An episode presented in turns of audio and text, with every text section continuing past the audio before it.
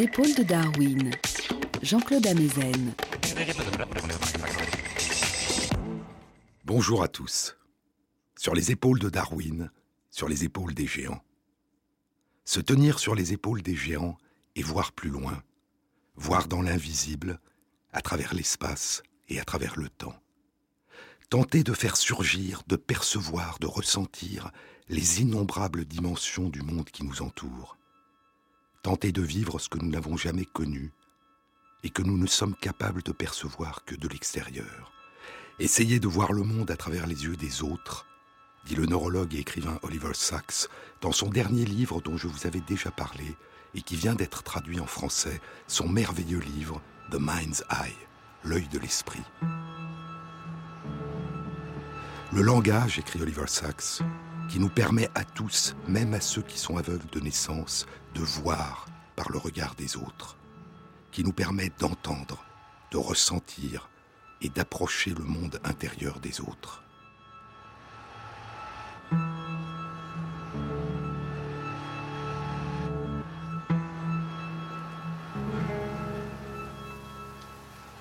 Dans l'œil de l'esprit, Oliver Sacks parle de John Hall, devenu aveugle à l'âge de 48 ans. John Hall pour qui le bruit de la pluie, auquel il n'avait jusque-là pas prêté grande attention, commence à dessiner des paysages. Parce que le bruit de la pluie sur l'allée de mon jardin, dit-il, parce que le bruit de la pluie sur l'allée de mon jardin est différent du bruit de la pluie sur le gazon, ou sur les buissons, ou sur la clôture qui sépare le jardin de la route.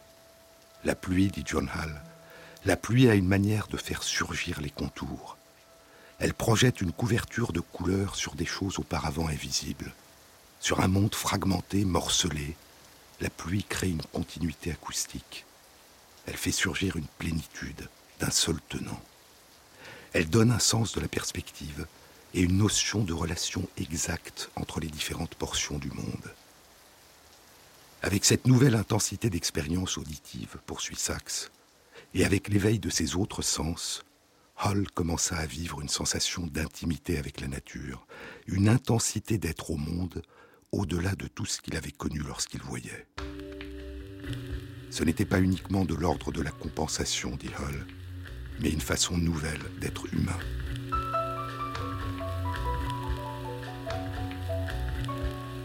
Dans l'œil de l'esprit, Oliver Sacks nous parle du philosophe Martin Milligan, qui perd la vue à l'âge de deux ans.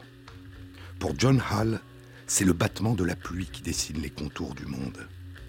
Mais pour Martin Milligan, c'est l'écho des sons de ses pas sur le sol, ou l'écho de sa canne dont il frappe le sol, qui lui renvoie les contours du monde.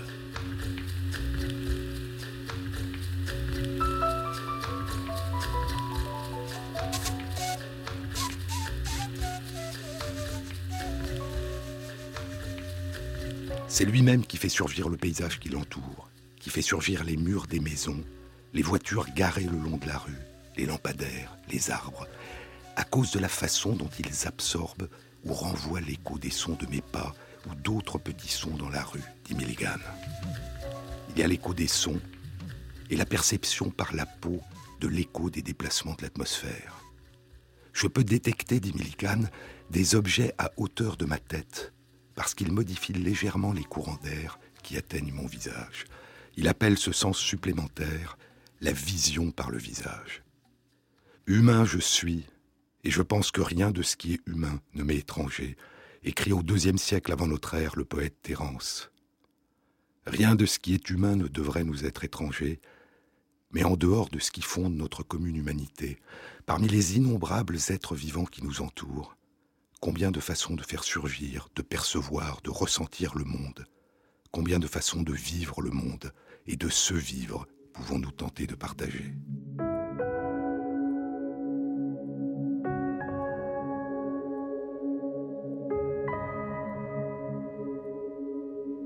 Il y a près de 250 ans, en 1765, un siècle avant Louis Pasteur, le naturaliste, géologue, vulcanologue, mathématicien et prêtre italien Lazzaro Spallanzani publie les résultats de ses expériences qui réfute la théorie de la génération spontanée des petits êtres vivants.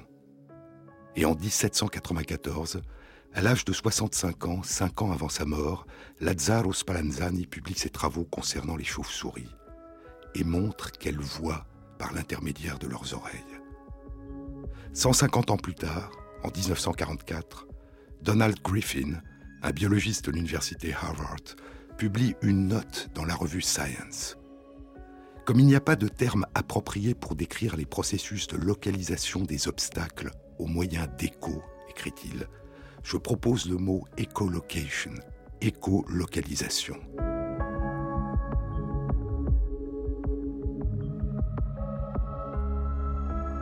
Donald Griffin explique que ce terme pourrait s'appliquer non seulement aux capacités des personnes aveugles qui localisent les objets par l'écho des sons de leurs pas ou de leurs cannes, mais aussi à notre capacité à détecter l'écho d'autres ondes que les ondes sonores qui nous sont audibles.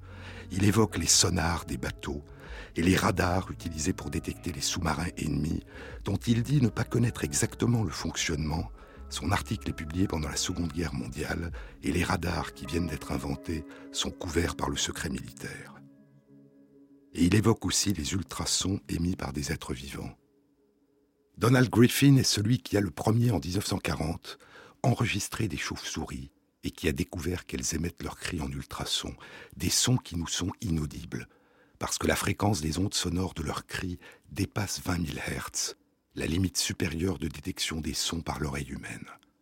Et Griffin propose que les chauves-souris, dans le noir absolu, font apparaître le monde qui les entoure en percevant l'écho qu'ils leur renvoient des ultrasons qu'elles émettent. Le terme écolocalisation, dit Griffin, définit une capacité très générale utilisée non seulement par les êtres humains, à partir d'ondes sonores et à partir de machines utilisant d'autres ondes que les ondes sonores, mais aussi une capacité utilisée par de nombreux êtres vivants. Sur les épaules de Darwin, sur France Inter.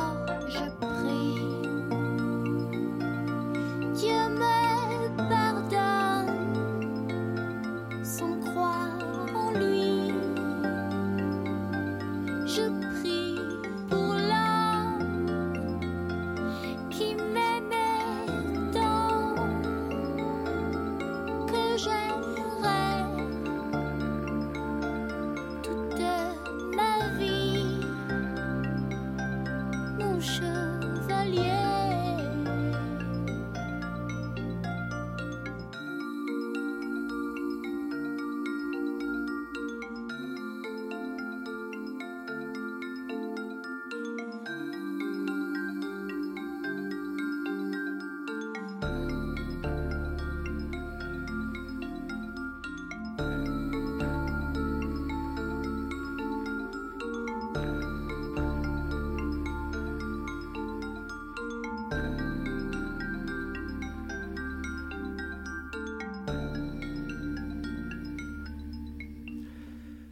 30 ans après la publication de Donald Griffin, en 1974, le philosophe Thomas Nagel, qui enseigne à l'université Princeton aux États-Unis, publie un article demeuré célèbre.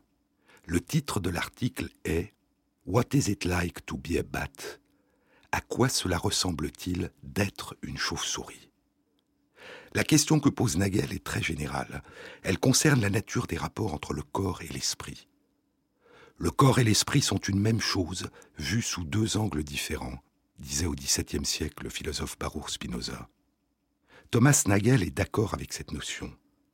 Les activités de notre esprit, dit-il, émergent du monde matériel de notre corps, des activités de notre cerveau.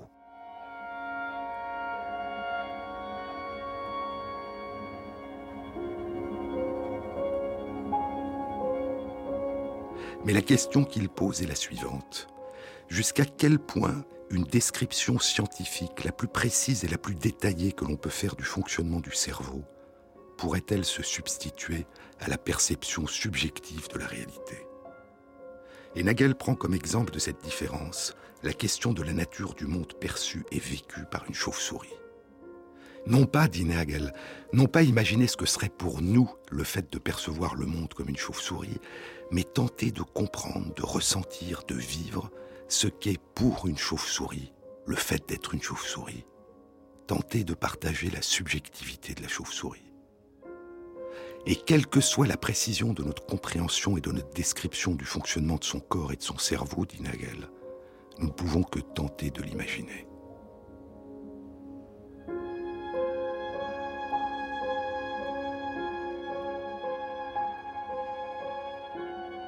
Il y a des choses, dit le philosophe Ludwig Wittgenstein, il y a des choses qui ne peuvent pas être mises en mots. Elles se rendent manifestes par elles-mêmes, et ce dont nous ne pouvons pas parler, nous devons le transmettre en silence. Mais ce silence, le langage permet-il de le transmettre?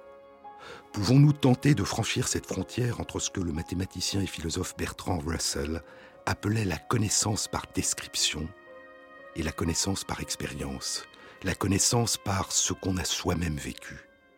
Pouvons-nous imaginer, demande Nagel, à quoi cela ressemble d'être une chauve-souris?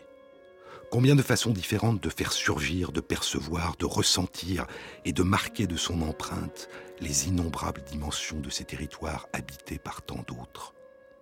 Un paysage dans la nuit, les battements d'ailes silencieux d'un petit mammifère, une chauve-souris qui dessine elle-même les contours mouvants du monde à travers lequel elle vole qui fait apparaître le monde qui l'entoure à mesure qu'elle émet ces cris silencieux que nous ne pouvons entendre, en ultrasons, et à mesure qu'elle perçoit les ultrasons que lui renvoient les corps et les reliefs sur lesquels ils rebondissent, à mesure qu'elle entend les innombrables échos de ces appels continuels, à mesure qu'elle crie dans la nuit, le monde répond à ces appels et se présente à elle.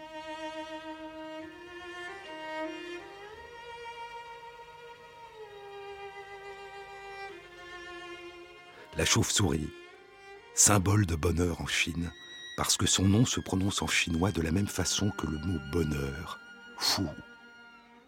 À quoi cela ressemble d'être une chauve-souris? Il n'y a pas une chauve-souris. Les chauves-souris à travers le monde se répartissent en plus de mille espèces différentes.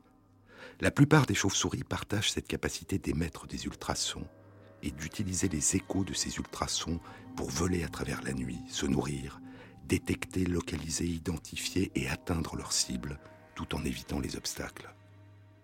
Il y a pour les chauves-souris au moins deux manières très différentes de produire ces ultrasons. Deux manières différentes qui sont apparues au cours de l'évolution dans les très nombreuses espèces de ce petit mammifère ailé qui a émergé depuis 45 à 50 millions d'années.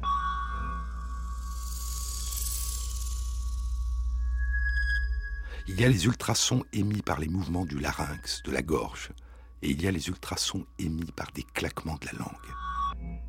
Les capacités d'écolocalisation des chauves-souris impliquent souvent des mécanismes extrêmement sophistiqués. Des mécanismes de modulation de la fréquence, de l'intensité et des harmoniques de leurs cris, de la durée de leurs cris et des intervalles de temps qui séparent deux cris. La fréquence des ondes ultrasonores qu'émettent les chauves-souris peut dépasser 110 000 Hz et elles peuvent répéter leurs cris jusqu'à 200 fois par seconde. Et leur capacité de perception et d'écoute des échos de leurs cris sont elles aussi très sophistiquées. Les chauves-souris distinguent les ultrasons qu'elles sont en train d'émettre et les échos des ultrasons que leur renvoie leur environnement. Pour les chauves-souris qui chassent des insectes dans la nuit, les échos des feuilles de certaines plantes sont une source de confusion lorsque leur proie est proche des feuillages. Mais les chauves-souris sont capables de se concentrer sur les échos de leur proie en filtrant, en cessant d'écouter les échos renvoyés par les feuilles, et elles peuvent aussi modifier les harmoniques de leurs cris, utiliser des harmoniques qui leur permettent de distinguer clairement l'écho de l'insecte de l'écho de la végétation. La chauve-souris fond sur sa proie, et à mesure qu'elle se rapproche de sa cible, elle modifie son comportement.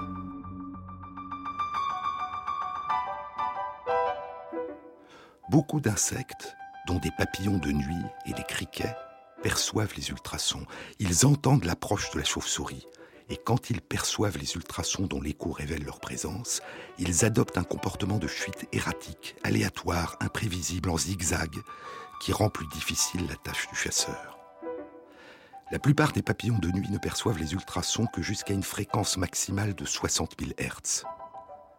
Et des études récentes ont montré que lorsque des chauves-souris barbastelles, qui volent à une vitesse de 20 km à l'heure, c'est-à-dire à une vitesse de 5 mètres par seconde, lorsque ces chauves-souris s'approchent de leur proie, quand elles sont à une distance de 20 mètres de leur proie, c'est-à-dire qu'il ne reste plus que 4 secondes avant qu'elles l'atteignent, les chauves-souris barbastelles modifient soudain la fréquence des ultrasons de leurs cris, de telle sorte que les papillons de nuit ne peuvent les percevoir comme si le chasseur qui le poursuivait avait soudain disparu.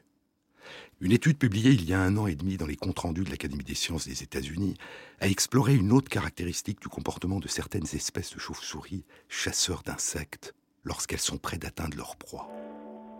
Lorsque ces chauves-souris sont encore à une distance relativement importante de leur proie, elles émettent un faisceau d'ultrasons puissant et relativement étroit, focalisé dans la direction de la proie, comme le faisceau d'une lampe torche centrée sur un point qui se déplace à distance. La chauve-souris émet ses ultrasons à très haute fréquence, les cris sont prolongés et peu répétés, et l'angle que fait le faisceau d'ultrasons est d'environ 40 degrés dans le plan horizontal et de 45 degrés dans le plan vertical. Il ne balaye qu'une portion réduite de l'espace. Mais quand la chauve-souris parvient à proximité de l'insecte, qui entend son approche rapide, l'insecte se met à se déplacer dans tous les sens d'une manière erratique. Et alors, la chauve-souris élargit soudain le faisceau de ses ultrasons et se met à balayer une très grande portion de l'espace. Le faisceau d'ultrasons passe d'un angle d'environ 40 degrés à plus de 90 degrés. La chauve-souris augmente considérablement le nombre de cris qu'elle pousse par seconde. Et la fréquence des ultrasons diminue de moitié, passant de 55 000 à 27 000 Hz. Et ainsi, brusquement, non seulement la focale des ultrasons s'élargit considérablement, mais le grain de leur écho devient aussi plus fin. Et bien que la diminution de la fréquence des ultrasons permette à l'insecte de mieux les entendre, le balayage très large et extrêmement rapide de l'espace permet le plus souvent à la chauve-souris de plonger sur sa proie malgré la fuite en zigzag de l'insecte. Ce contrôle dynamique de l'amplitude, de l'intensité et de la fréquence de ces faisceaux d'ultrasons et de leurs échos donne aux chauves-souris dans l'obscurité de la nuit une extraordinaire capacité de flexibilité et d'adaptabilité. Mais les chauves-souris possèdent aussi d'autres modalités de perception.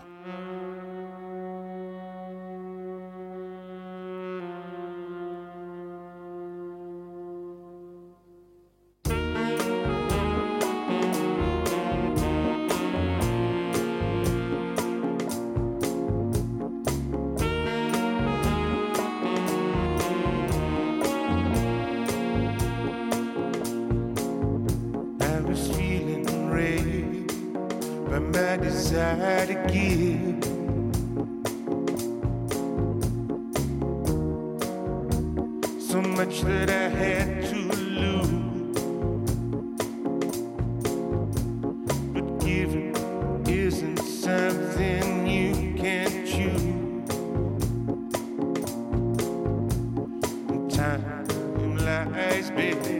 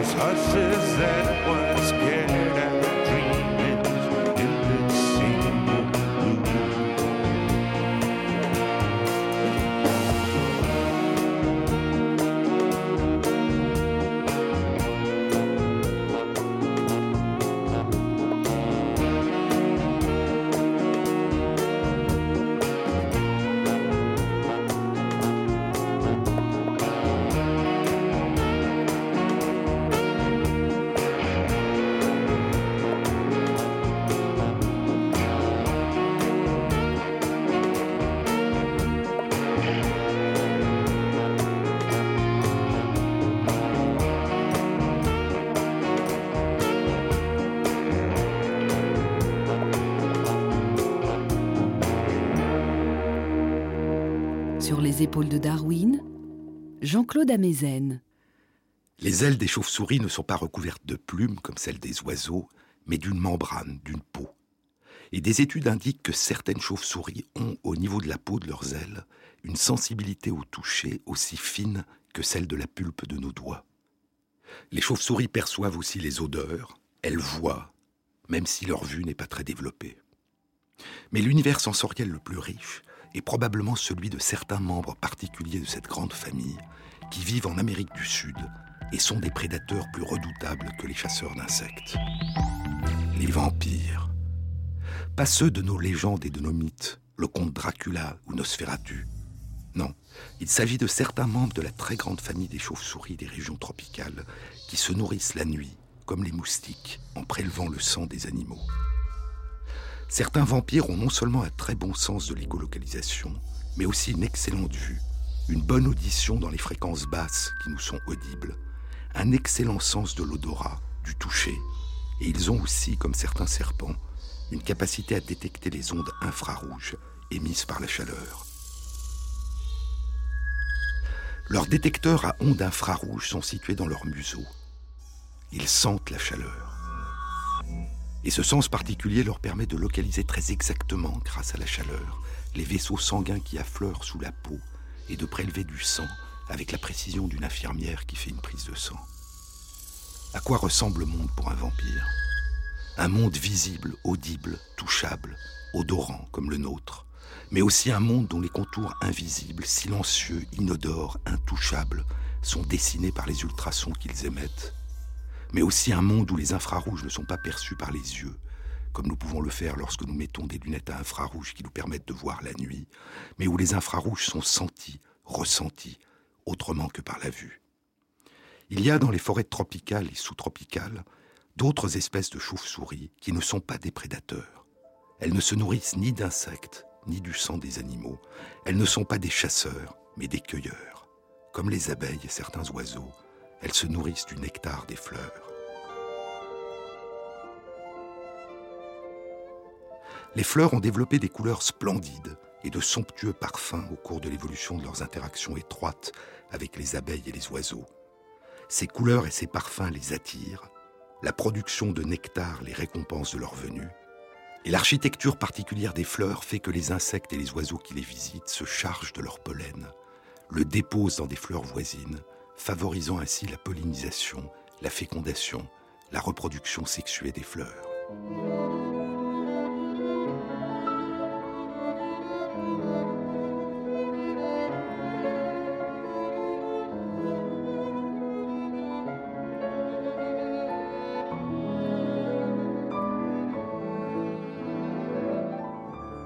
Mais pour les chauves-souris qui dorment le jour dans des grottes ou des arbres, suspendus la tête en bas, enveloppés dans leurs ailes et se retenant par les pattes, pour les chauves-souris qui viennent visiter les fleurs la nuit, leurs couleurs n'ont pas d'effet.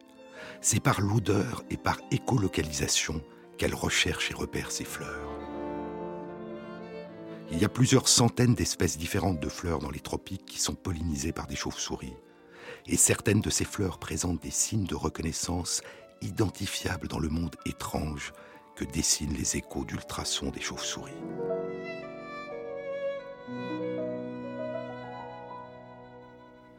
En 1999, une étude publiée par une équipe de chercheurs allemands dans la revue Nature révélait l'un de ces phénomènes de coévolution chez une plante à fleurs des forêts tropicales d'Amérique du Sud, une vigne qui s'accroche aux branches et est suspendue à plusieurs mètres du sol sous la canopée la vigne Mukuna Oltoni. Durant sa période de floraison, trois à huit fleurs s'ouvrent chaque nuit. C'est le moment où la quantité de nectar présent dans la fleur est la plus importante.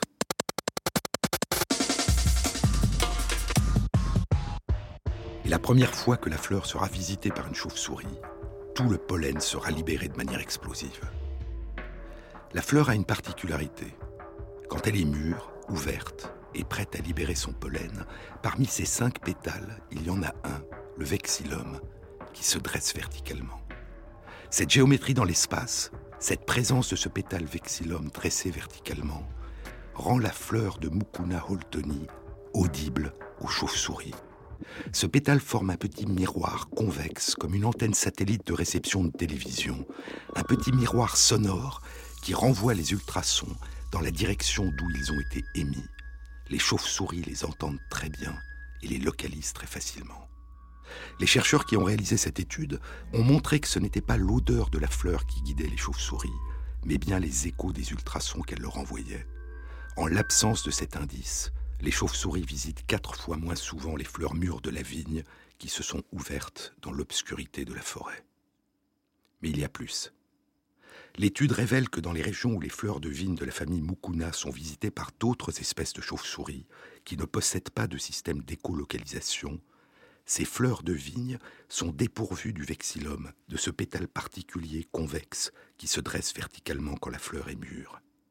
La présence dans la fleur de vigne de Mukuna holtoni de ce pétale qui renvoie les ultrasons vers leur source apparaît donc comme une conséquence d'une coévolution adaptative entre cette vigne et les chauves-souris qui se nourrissent de leur nectar et les pollinisent. Cette étude date de 1999. Douze ans passeront, et il y a un peu plus de six mois, en juillet 2011, une nouvelle étude est publiée dans la revue Science par une autre équipe allemande, révélant l'existence d'une autre variation sur ce même thème. Il s'agit d'une autre vigne, Marc Gravia Evenia, qui pousse dans les forêts cubaines.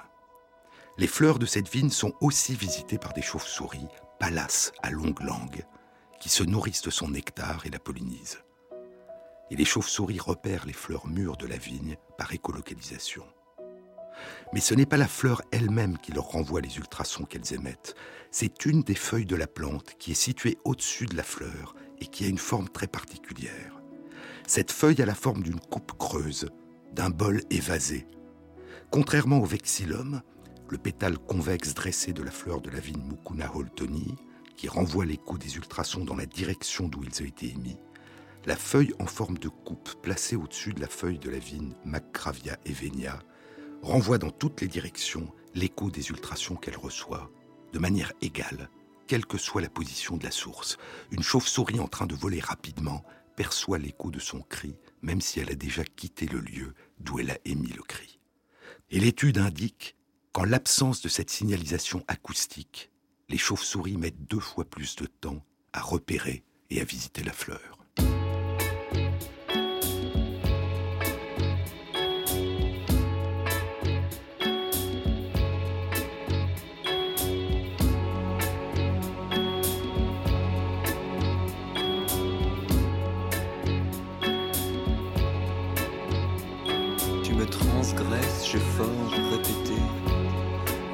Sortir de moi. Mon esprit t'éloigne, mais mon ventre te rappelle.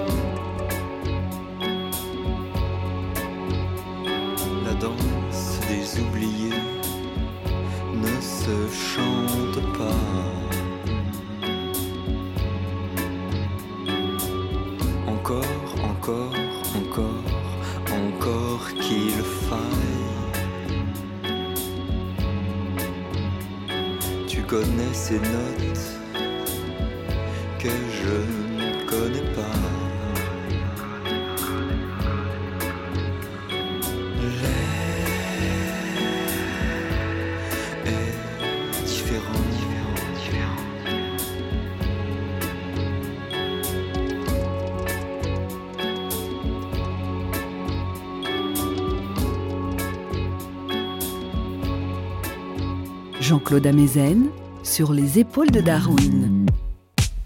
Dans ce monde acoustique que dessinent en permanence autour d'elles les chauves-souris en poussant leurs cris en ultrasons, elles qui peuvent entendre les animaux et les plantes, même s'ils n'émettent aucun son et ne font aucun bruit. Dans cet univers étrange, plusieurs phénomènes de coadaptation ont émergé entre les chauves-souris, les insectes et les plantes.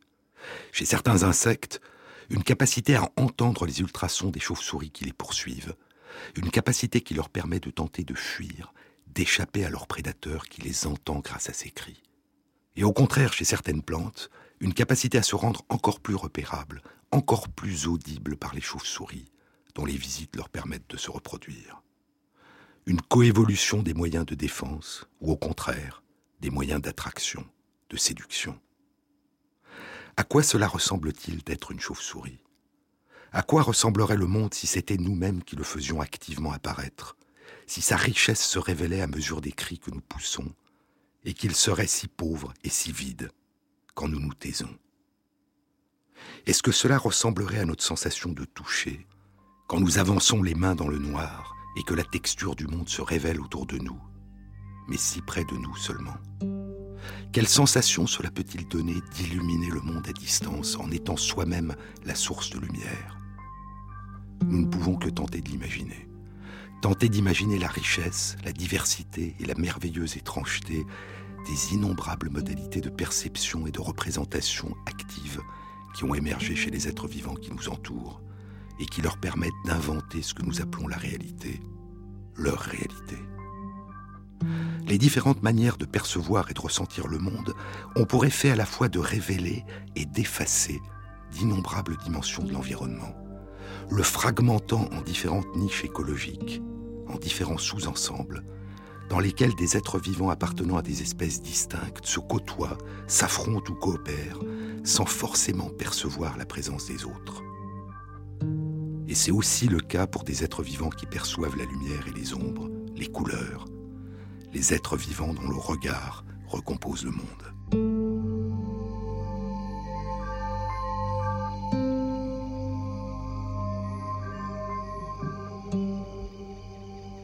Dans les régions tropicales et subtropicales, de nombreuses espèces de fleurs sont visitées et pollinisées par des abeilles, et d'autres sont visitées et pollinisées par des oiseaux qui se nourrissent aussi de leur nectar, les colibris. Pourtant, à nos yeux, les couleurs de ces différentes fleurs ne sont pas distinguables. Leurs couleurs paraissent les mêmes. C'est le même rouge des fleurs rouges qui sont visitées soit par les abeilles, soit par les colibris. Et le même blanc des fleurs blanches qui sont visitées soit par des abeilles, soit par des colibris. Ces rouges qui nous semblent identiques, ces blancs qui nous semblent identiques, sont-ils vus comme des couleurs différentes par les abeilles et par les colibris? Mais qu'est-ce que voir des couleurs? Les couleurs émergent dans l'obscurité de notre cerveau. Ce sont des sensations qui s'inventent en nous à partir des influx nerveux que nous envoie notre rétine, quand la lumière, quand les photons de lumière frappent notre rétine. Notre rétine possède deux familles principales de cellules sensibles à la lumière, de photorécepteurs. Des cellules en forme de bâtonnets qui nous permettent de faire apparaître dans la pénombre de notre cerveau l'intensité lumineuse, la luminosité des objets et de l'environnement qui nous entoure, et des cellules en forme de cône qui nous permettent de faire apparaître dans la pénombre de notre cerveau chacune des couleurs de l'arc-en-ciel. Il y a trois types différents de cellules en cône dans notre rétine. Chacune possède un pigment différent qui répond de manière optimale en se déformant à une longueur d'onde particulière de la lumière. Trois types de cellules en cône contenant chacune un type différent de pigment. L'un de ces pigments répond de manière optimale aux grandes longueurs d'onde de la lumière, de l'ordre de 560 nanomètres, qui font émerger en nous la sensation de couleur rouge. Un autre pigment répond de manière optimale aux longueurs d'onde moyennes de la lumière, de l'ordre de 530 nanomètres, qui font émerger en nous la sensation de couleur verte. Et le troisième pigment répond de manière optimale aux longueurs d'onde courtes de la lumière, de l'ordre de 420 nanomètres, qui font émerger en nous la sensation de couleur bleue. Mais chaque pigment répond aussi, moins bien, à toute une gamme de longueurs d'onde de la lumière qui se situe autour de la longueur d'onde optimale. Et l'importance de la réponse d'un pigment donné dépend à la fois de la longueur d'onde de la lumière qui le frappe et de la quantité de lumière, de la quantité de photons qu'il reçoit. Une faible lumière de longueur d'onde optimale activera autant une cellule en cône qu'une lumière très intense de longueur d'onde non optimale. La longueur d'onde de la lumière reçue par une cellule en cône ne détermine pas à elle seule la couleur qui surgit dans notre cerveau. Les sensations de couleur émergent dans notre cerveau à partir d'une comparaison des influx nerveux transmis par les trois types de cellules en cône, par les trois types de pigments. Et à partir de ces trois types de cellules en cône, à partir de ces trois types de pigments qui répondent de manière optimale aux longueurs d'onde de la lumière qui nous donne la sensation du rouge, du vert et du bleu, à partir de ces trois types de pigments, nous pouvons recomposer en nous l'ensemble des couleurs de l'arc-en-ciel. Mais il y a plus. Ce que nous appelons la couleur, la couleur d'une fleur, s'invente dans notre cerveau à partir des longueurs d'onde de lumière qui ne sont pas absorbées par cette fleur, à partir de celles qui rebondissent sur les fleurs celles que les fleurs reflètent et renvoient vers nos yeux.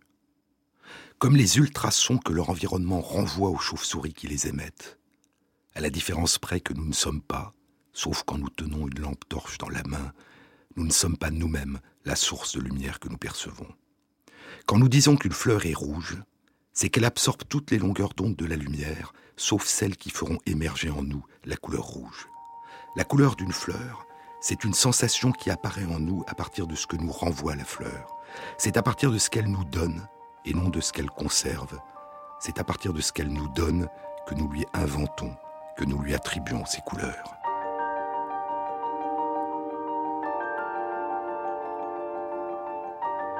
Nous partageons avec les primates non humains la capacité de voir plus de couleurs que la quasi-totalité de nos autres parents mammifères. Notre rétine possède trois types de pigments. La rétine des autres mammifères n'en possède que deux, qui répondent de manière optimale aux longueurs d'onde qui correspondent à ce que nous appelons les couleurs rouges et bleues. Il leur manque le vert. Mais nous voyons beaucoup moins de couleurs que nos parents plus lointains, les reptiles et les oiseaux. Pour eux, le monde est beaucoup plus riche de couleurs, beaucoup plus coloré que pour nous. Leur rétine possède quatre pigments différents, rouge, vert et bleu comme nous, et un quatrième pigment qui répond aux longueurs d'onde plus courtes de la lumière qui nous sont invisibles, les rayons ultraviolets. Comme les sons dont la fréquence est trop rapide pour nos oreilles, ces ultrasons, ces sons qui nous sont inaudibles, les ondes de la lumière dont la fréquence est trop rapide pour nos yeux, les ultraviolets, nous sont invisibles. Les oiseaux composent non seulement des couleurs à partir des rayons ultraviolets, mais aussi à partir des mélanges entre les couleurs de l'arc-en-ciel et les rayons ultraviolets. Ils voient des couleurs pour lesquelles nous n'avons pas d'équivalent, et nous ne pouvons que tenter de les imaginer.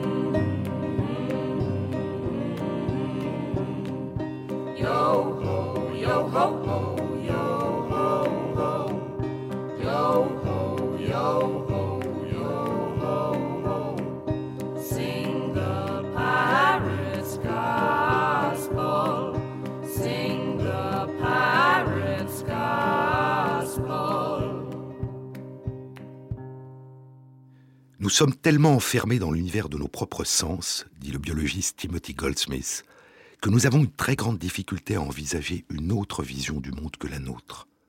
La vision des oiseaux nous invite à l'humilité. la réalité que nous percevons n'est qu'une réalité parmi d'autres. Des études réalisées depuis plus de dix ans indiquent que les reflets ultraviolets qui nous sont invisibles font partie des caractéristiques de beauté du plumage des oiseaux mâles qui interviennent dans la séduction des oiselles. Et des recherches publiées il y a sept ans indiquaient que dans plus d'une centaine d'espèces d'oiseaux, chez lesquelles le mâle n'a pas de couleur éclatante, notre vue ne nous permet pas de distinguer des différences entre mâle et femelle, mais la vision des reflets ultraviolets des plumages permet aux oiseaux de faire cette différence, invisible à leurs prédateurs mammifères.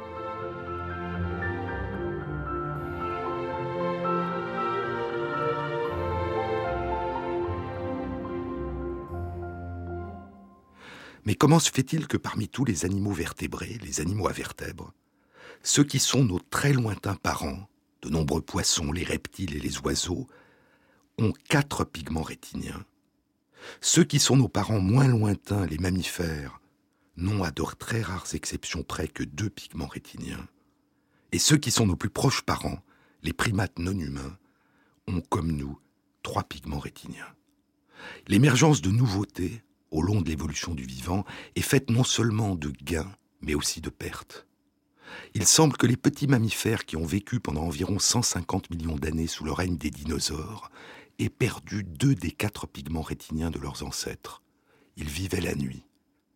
Puis, après l'extinction des dinosaures, il y a 65 millions d'années, à une phase tardive de l'expansion des mammifères, un dédoublement, une duplication d'un gène permettant de fabriquer l'un de ces deux pigments rétiniens, puis une variation, une mutation de cette copie supplémentaire du gène, a doté un ancêtre commun au grand singe et à l'espèce humaine d'un troisième exemplaire d'un pigment rétinien, qui répond de manière optimale à la longueur d'onde de la lumière que nous appelons la couleur verte. Et chez nos ancêtres primates, qui vivaient le jour et se nourrissaient de fruits, ce troisième pigment apparu par hasard leur a permis de mieux distinguer les couleurs des fruits sur le fond vert des feuillages. Au début, quatre pigments rétiniens, dont l'un qui répond aux ultraviolets. Puis la perte de deux pigments, puis le gain d'un troisième. Mais la splendeur originelle du monde des couleurs ultraviolettes nous demeure invisible.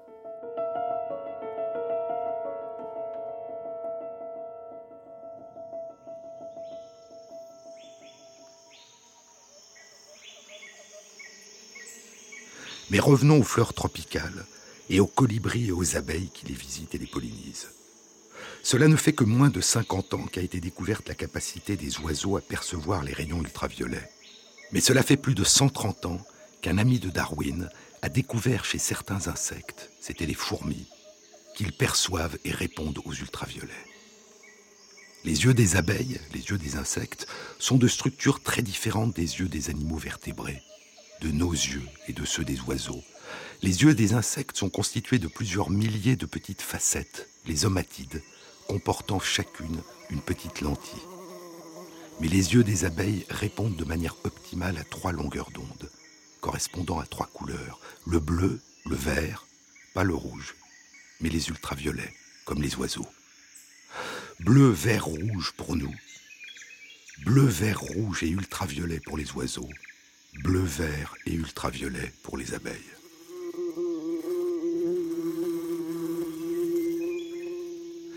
Des fleurs rouges et des fleurs blanches que visitent et pollinisent les abeilles, mais pas les colibris. D'autres fleurs qui nous semblent de la même couleur rouge et de la même couleur blanche que visitent et pollinisent les colibris, mais pas les abeilles. Ces rouges et ces blancs sont-ils perçus de façon différente par les abeilles et par les colibris?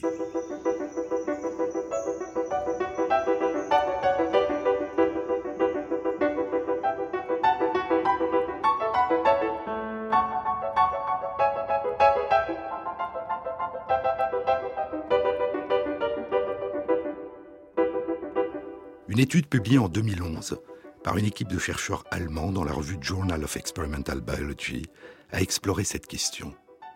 Elle indique que les fleurs visitées et pollinisées par les abeilles et celles qui le sont par les colibris ne reflètent pas de la même manière les rayons ultraviolets. Dit simplement, il y a des fleurs rouges qui reflètent les ultraviolets et des fleurs rouges qui ne les reflètent pas. Il y a des fleurs blanches qui reflètent les ultraviolets et des fleurs blanches qui ne les reflètent pas. Et parmi ces quatre catégories de fleurs, les abeilles visitent les fleurs rouges qui reflètent les ultraviolets et les fleurs blanches qui ne reflètent pas les ultraviolets. Et les colibris visitent les deux autres catégories de fleurs.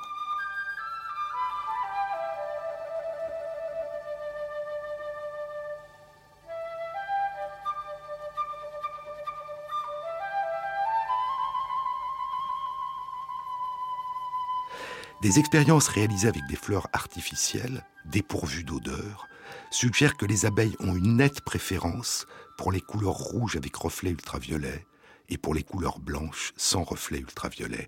Et elles distinguent mal, en particulier sur un fond vert, sur le fond vert des feuilles, les fleurs rouges qui ne reflètent pas les ultraviolets et les fleurs blanches qui reflètent les ultraviolets, ces fleurs que visitent les colibris. En revanche, l'étude suggère que vis-à-vis de fleurs artificielles, les colibris ne montrent pas de préférence particulière. Tout semble se passer comme si les colibris avaient choisi de visiter les fleurs dont les abeilles voient mal les couleurs. Comme si les limites de la vision des couleurs des abeilles avaient dégagé pour les colibris une niche écologique libre, riche de nectar, négligée par les abeilles. Des travaux suggèrent que les colibris dérobent moins de nectar aux fleurs qu'ils visitent que les abeilles, et qu'ils pollinisent mieux les fleurs que les abeilles. Et donc, si les fleurs que les abeilles voient mal constituent une niche écologique intéressante pour les colibris, les colibris eux-mêmes constituent une niche écologique intéressante pour les fleurs qui ont acquis par hasard des couleurs qui les rendent peu visibles aux abeilles, permettant à ces fleurs d'attirer les colibris et ainsi de se reproduire de manière moins coûteuse en énergie, aussi bien en termes de production de pollen de production de nectar.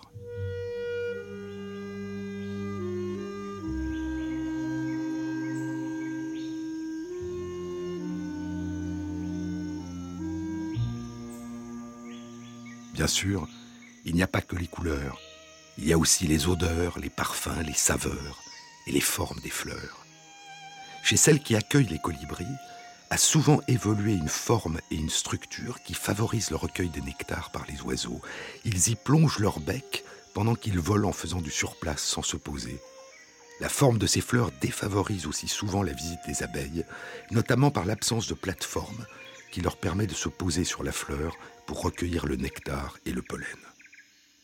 Mais ce qu'indique cette publication, c'est que dans ces phénomènes remarquables de coévolution et de coadaptation entre les fleurs, les abeilles et les oiseaux, cette émergence et cette propagation de génération en génération, de variations sur un même thème, a probablement joué un rôle important, morcelant et fragmentant un même environnement en des niches écologiques distinctes, comme autant de morceaux de miroirs brisés, pour des animaux qui ne perçoivent pas de la même façon les reflets de lumière que leur renvoient les fleurs.